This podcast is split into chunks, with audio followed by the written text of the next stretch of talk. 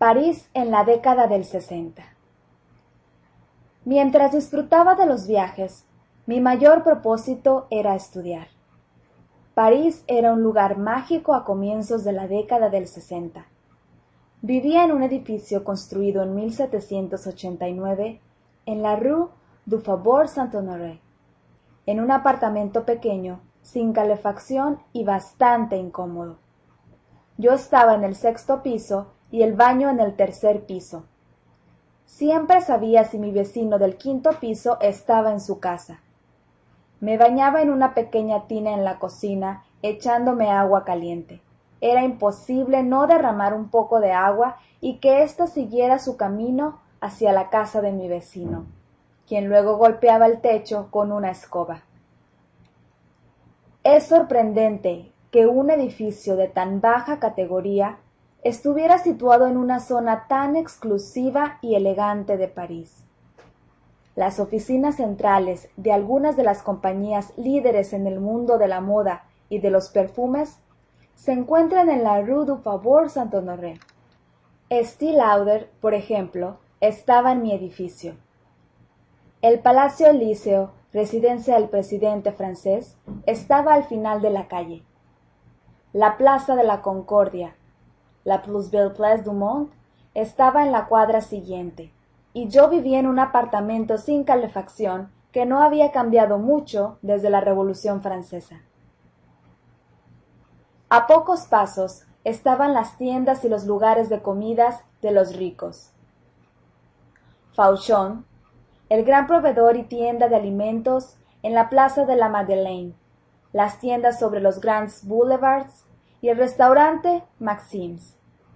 Este era el mundo de la Belle Époque, que simbolizaba para mí la cima de la influencia cultural de Francia que precedió los trágicos eventos del siglo XX en Europa. Los campos elíseos estaban a la vuelta de la esquina. A menudo terminaba las noches caminando por este hermoso bulevar. Comenzaba por la Edad Media en la Catedral Notre Dame pasaba por el Renacimiento en el Louvre, experimentaba el antiguo régimen al caminar por los jardines de las Tullerías, diseñados por el jardinero de Luis XIV, y luego cruzaba la Plaza de la Concordia, donde las influencias de los siglos XVIII y XIX confluían en perfecta armonía. Desde allí es imposible no fijar la mirada en el heroico arco del triunfo de Napoleón Bonaparte que desde las alturas mira a la plaza de l'Étoile. A pesar del propósito de Napoleón de construir este monumento a sus victorias, el poder perdurable de una civilización no es la fuerza de sus armas, sino su contribución a la civilización del mundo. Mi bicicleta me llevaba a todas partes, a la escuela, a mis trabajos de medio tiempo y de parranda al barrio latino, franquear el tránsito en la Plaza de la Concordia o la Plaza de L'Étoile con mi bicicleta era un desafío diario. Por otra parte, no había mejor forma de poder experimentar la sensación de vivir en París. También era la forma más rápida y sencilla de ir de un lugar a otro sin tener que preocuparse por el estacionamiento. Tuve varios trabajos de medio tiempo. Uno de ellos era almorzar con familias francesas ofreciendo a cambio conversación en inglés. Como estudiante pobre, acostumbrado a las comidas sencillas de la universidad, siempre aprovechaba estos almuerzos para comer buena comida, beber unas copas de vino y terminar con un buen café expreso que me mantuviera despierto. En mi segundo trabajo dirigía un laboratorio de idioma inglés en el Instituto Francés de Agricultura cada jueves, después de un suculento almuerzo con una familia burguesa, con el estómago lleno, cruzaba medio París en mi bicicleta hacia el Instituto Francés de Agricultura. Completamente sudado, llegaba justo a tiempo para encender los controles centrales del laboratorio de idiomas. Fue en el Instituto de Agricultura que un estudiante salió muy molesto del laboratorio por su falta de habilidad para entender el inglés. Recuerdo que el material que preparábamos para estos estudiantes estaba plagado de vocabulario técnico de agricultura que para nada interesaba a los jóvenes estudiantes.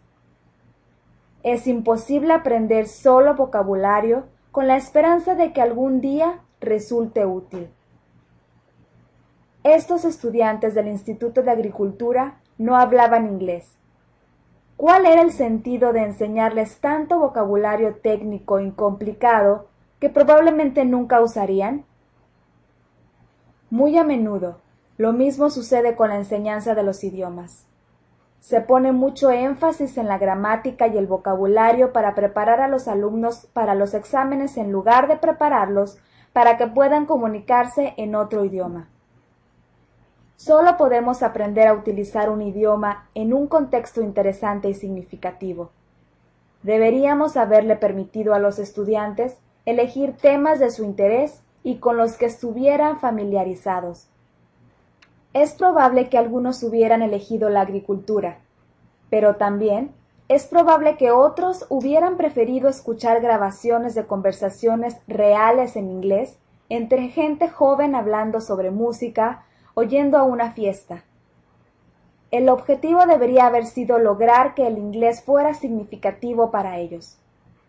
Una vez que estos estudiantes hubieran podido comunicarse, el vocabulario técnico de agricultura podría haberse aprendido rápidamente cuando fuese necesario.